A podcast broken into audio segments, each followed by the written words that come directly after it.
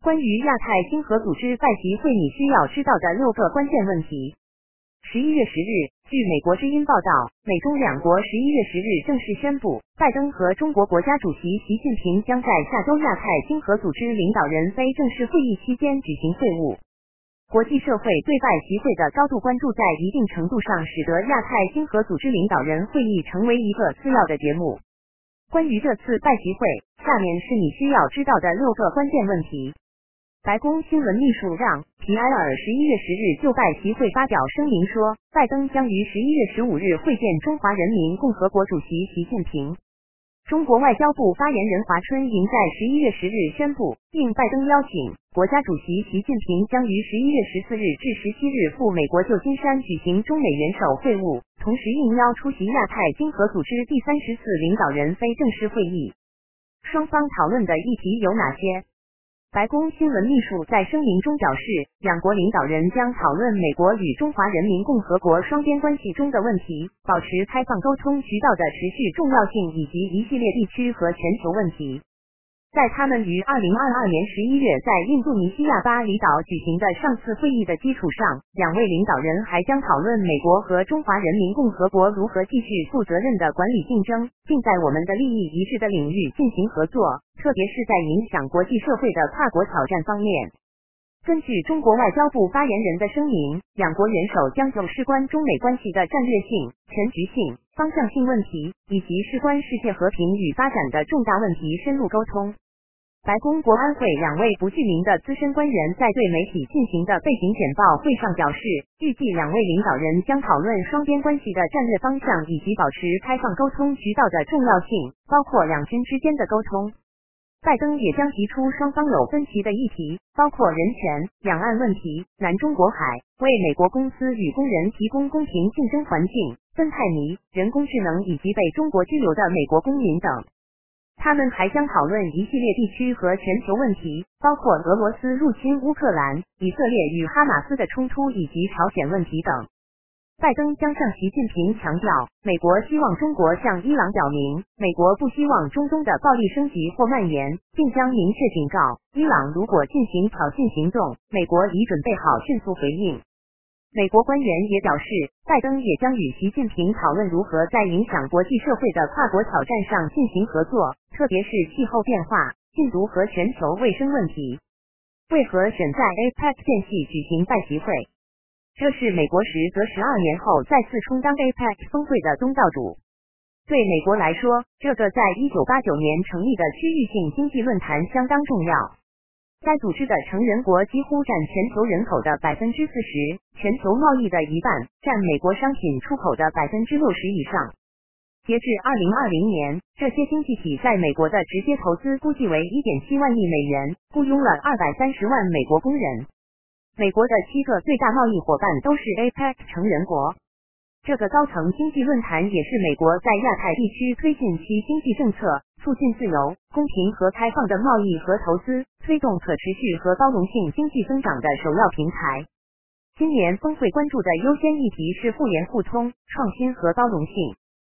选择在这样一个多边论坛举行对美中至关重要的元首峰会，有什么样的考量呢？华盛顿智库战略与国际研究中心的中国研究主任白明认为，这个会面场所的选择更多的反映了两国关系的一些挑战。首先，APEC 会议日程上有一个现成的机会，让美中两国领导人举行双边会晤，而国事访问对于北京和华盛顿来说都过于复杂且具有政治挑战性。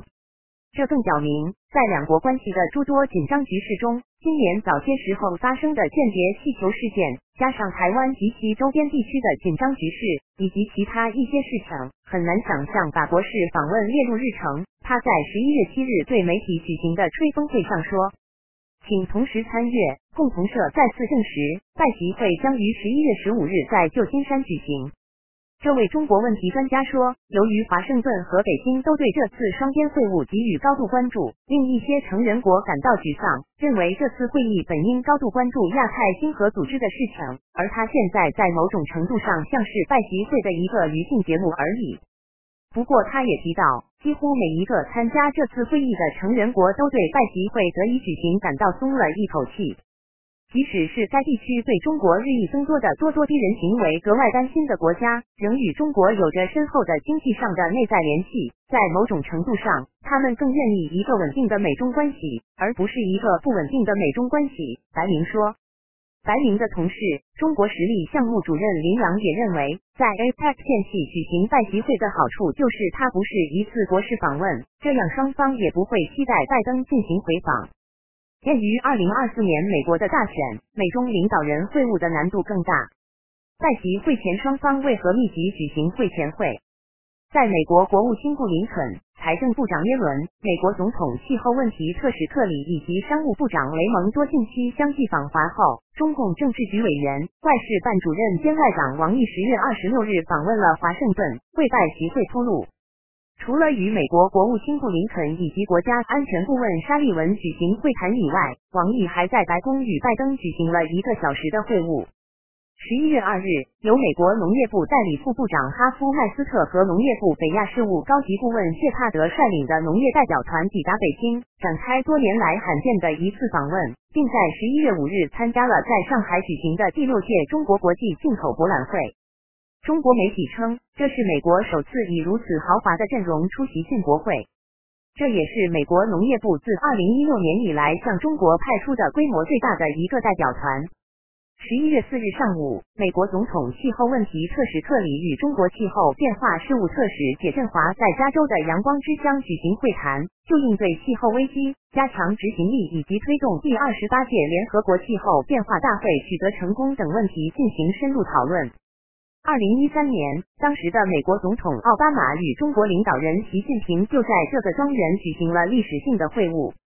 十一月六日，美国负责监控、核查与合规事务的助理国务卿斯图尔特与一个跨部门团队与中国外交部监控司司长孙晓波在华盛顿就核军备控制举行了一场罕见的对话。这是自奥巴马政府以来美中官方首次讨论该议题。请同时参阅在集会前美中进行了核对话，但为什么两国开启核监控谈判几乎不可能？美国国务院发言人办公室十一月六日在媒体简报中说，美国国际残障权利特别顾问萨拉明塔拉和劳工部主管残障人士就业政策的助理部长塔伦威廉姆斯与中国残疾人联合会举行了会晤，以恢复美中残障事务协调会议，并推动在包容性教育、就业、康复以及发展可及且无障碍的环境方面的残障人士权利。十一月九日至十日。于在亚太经济合作组织领导人会议召开前夕，美国财政部长珍妮特·耶伦在旧金山与中共中央政治局委员、中国国务院副总理何立峰举行为期两天的会晤，以求深化全球最大两个经济体之间刚刚恢复不久的经济对话。布鲁金斯学会东亚政策研究中心研究员金佩雅十一月六日在斯坦福大学举行的一个研讨会上分析了美中双方最近进行密集沟通的原因。我认为这些努力的动机是双方都认识到，如果不稳定这个关系，没有定期对话，没有更好的沟通渠道，我们很有可能陷入一场军事冲突，无论是在台湾海峡，还是在南中国海或东中国海。在这些地方，中国、美国及美国的合作伙伴都在彼此靠近的地方行动。他说。金佩雅还表示，即使不出现战争这种极端的情况，如果美国和中国不能建立起一种有效的关系，事实是许多全球挑战将被忽视，无论是气候变化还是中东等地区性危机。中方同意举行拜习会的战术考虑。尽管北京认为美中关系的恶化是由美国一手造成的，对两国关系的发展轨迹以及对美国的意图或政策的基本判断也没有发生改变。习近平为什么还是决定举行这次会晤呢？战略与国际研究中心的白明认为，北京主要是出于战术方面的考虑，因为北京希望重点讨论一些问题，并认为这是这样做的一个很好的机会。第一个，他们希望讨论的关键议题就是即将到来的台湾大选。他们可能会特别敦促美国政府和拜登在台湾问题上发表一些公开评论，尤其是不支持台独的语言。第二个，北京希望重点讨论的就是美国对中国的高科技限制。北京把这次会晤视为一个尝试改变美国轨迹的机会，或者至少找到阻止美国行动步伐的途径。第三个战术考虑就是经济方面的。我们下周将看到中美企业和投资人之间进行一系列的高层接触，试图发出中国正在开门营业的信号，同时也试图向全球商界发出信号，即中国是有吸引力的地方。这从这些公司蜂拥而至与习近平会面并共进晚餐就可以得到证明。白明说，拜习会的可能成果。这次拜习会被视为能进一步稳定关系，但双方都不指望看到重置或重新调整关系的前景。白宫国安会的一位高级官员在背景简报会上谈到美方对这次峰会的期待时说：“这里的目标是管理竞争，防止冲突的负面风险，并确保沟通渠道是开放的。”因此，我认为我们将带着对我们将要实现的目标的现实期望参加这次会议，但理解这是负责任的事情。我们的伙伴和盟友需要看到这场竞争得到负责任的管理。分析人士强调了这次峰会发出的信号的重要性。这次会议最重要的成果将是双方发出一个信号，即领导人致力于将美中关系置于更加稳定和建设性的轨道上。我认为这非常重要，特别是在像中国这种自上而下的体系中，习主席的言论以及他对美中关系的描述，确实为中国的官僚机构定下了基调和方向。布鲁金斯学会的金佩雅说。在拜登政府任内出任过国防部负责政策事务副部长，目前在斯坦福大学担任政治学教授与高级研究员的科林·坎尔，在斯坦福大学与布鲁金斯学会共同主办的一个研讨会上表示，由于世界各国对美中关系恶化感到很焦虑，因此在某种程度上，举行这次会议本身就是目的。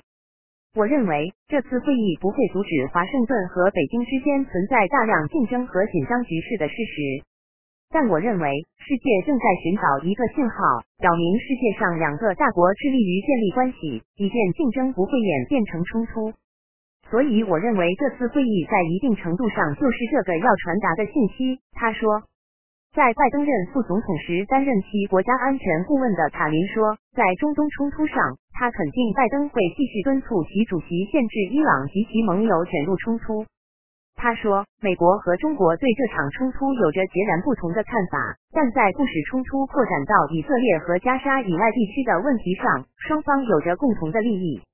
他不预期两人会在乌克兰问题上有很多公开的信息传递，但他怀疑这将是两位领导人私下谈论的一个话题。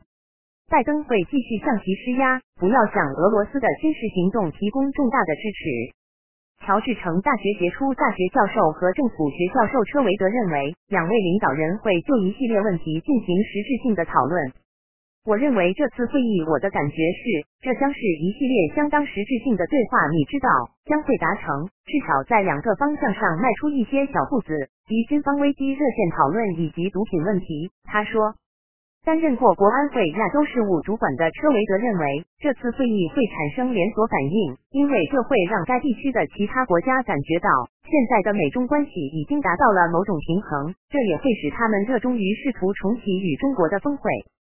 请同时参阅旧金山拜习会美中或就个别议题达成交易性共识，如何衡量拜习会成功与否？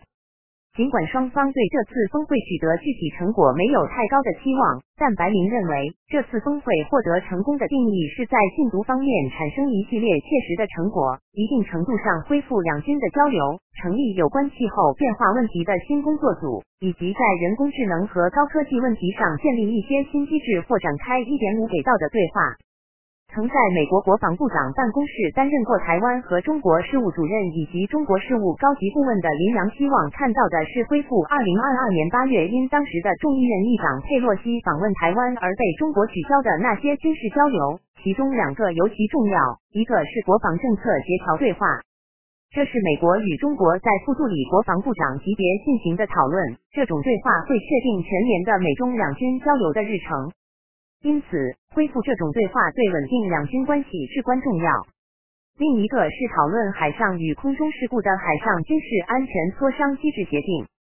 如果我们至少有这些以及其他一些被取消的军事交流活动，那将是一个信号，表明双方可以在防止发生军事事故上进行更多的合作。